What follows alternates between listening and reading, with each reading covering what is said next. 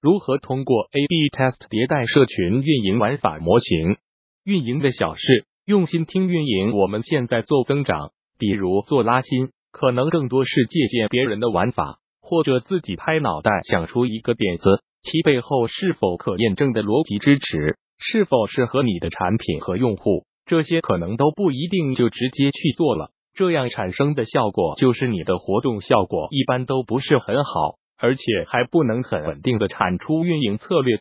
这就需要我们总结出自己一套增长办法，而且还是可持续迭代的。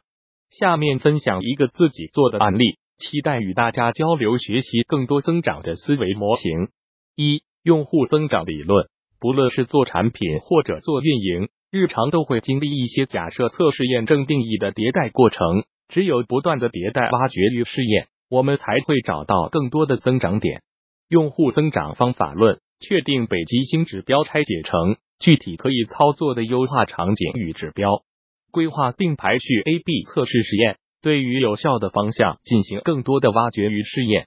下面我举一个真实的案例，是我亲自参与的迭代试验，对上面这句话做一个诠释。希望大家能够从案例中了解到做增长、做迭代，原来就是这么一回事。首先，我介绍下活动背景。我们一个小团队是负责大学生四六级项目的，通过推广免费的流量课程来圈住大学生人群，然后去推广我们平台的其他高单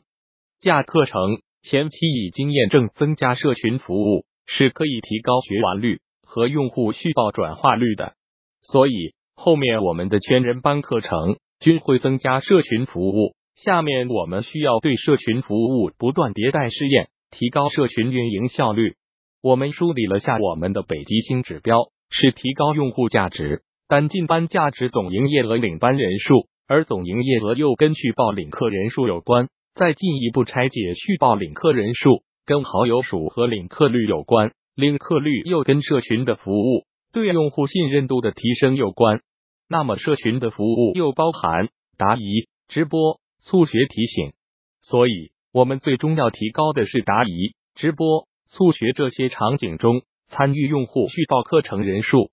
大家可以直接看这个北极星指标拆解下来的流程图，如下图。通过拆解北极星指标，我们知道了原来要落地的运营动作就是提高社群服务中参与人数的比例。我们开始梳理整个运营流程。这时，我们发现一些变量，这些变量可能会影响我们最终的北极星指标。这时候就需要做 App Test 验证，固定一个变量来测试对北极星指标的正负影响。二 A/B Test 操作流程，我们在梳理运营流程时，发现了用户学习行为过程中出现了两个变量：学制稳定时开班和随报随学分组，有分组和无分组，定时开班和分组。对人员操作成本比较大，是否取消这两个变量对课程学完率和上进班价值到底影响有多大，都需要我们做试验来验证。下面以其中一个 App Test 为例，要明确试验的目的，比如我们一组实验室通过对比定时开班学习和随报随学两种学习模式对单进班价值的影响。如果随报随学这种学制。跟定时开班学习的单进班价值差不多或者更高，那么可以直接采用这种模式，减少人力成本。反之亦然。二、设置 A B 对照组验证方法。对照组 A 四级词汇圈人班，定时开班专题领取用户；对照组 B 四级词汇圈人班，随报随学专题领取用户。为了保证试验的准确性，两个样本 A 和 B 需要满足。用户量级相近，用户量级也不能太小，至少六百人以上，要能代表全局特性。用户属性相似，具有代表性，比如我们的目标用户都是以大学生人群为主。测试环境能够代表全局特性，比如都是沿用之前的用户领客路径，只保留唯一一个电量，其他环境都一样。制定社群运营 A/B 测试流程方案。确定续报课程触达方式和用户续报路径，如下图梳理这个流程方案很重要。将你的整个的运营动作都排期放到里面，帮助你按照自己的运营节奏来。下面是不是就可以活动上线前的准备工作做完了，等看效果了呢？还有一项很重要的工作要做，整理数据需求测试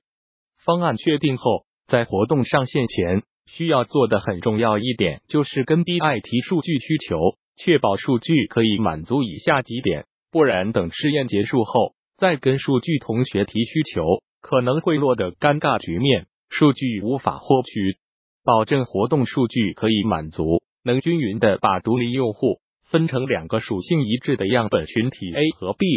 比如我们课程上架分两个专题，将用户做 A 和 B 区分，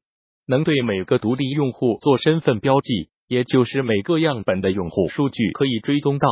比如用户从领课添加个人号学习行为续报课程这条路径的数据都可以追踪，能针对 A 和 B 在线调控出变量，比如我们这次的一组试验变量。就是学制的不同，在专题页直接设计随报随学和定时开班两种开班模型，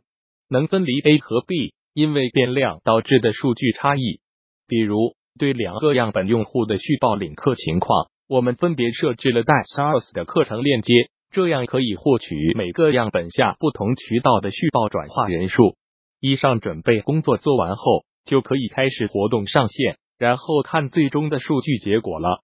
三。分析数据活动结束后，根据续报课程转化周期，我们活动结束三天后就可以开始找 BI 拉数据了。还是上面的例子，我们分析下两个 App Test 的数据情况：学习行为数据对比，以下数据有改动，非真实数据仅供演示所用。用户学习行为数据留存及学完率，从数据可以看出，B 组定时开班模式用户七日 TAD。七日累计活跃天数和学完率都明显高于 A 组随报随学学制，A 组有分组七日 TAD 和学完率都明显高于 B 组五分组。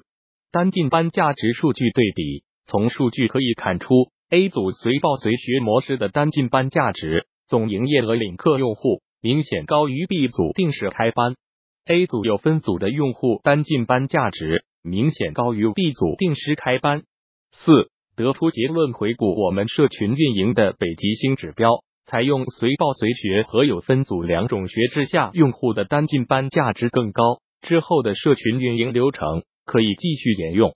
三、产品迭代上面确定了社群的玩法模型，采用随报随学和分组 PK 更加有效这个结论。但因为分组 PK 在微信群人工操作成本很大，如果社群用户量级很大。则需要走产品端的分组模式，解放人力，提高社群运营效率。除了通过试验来验证用户哪种学习模式更有效外，我们还可以做更多其他的试验，比如设置对照组来测试社群的转化模型哪种更有效，不断迭代优化，提高运营效率。著作权归作者所有。本站根据 CC 零协议授权转发商业转载，请联系作者获得授权。非商业转载，请注明出处联系。运营的小事，编辑更多精彩内容，敬请关注公众号运营的小事互联网整合，营销服务 w w w union one six six top。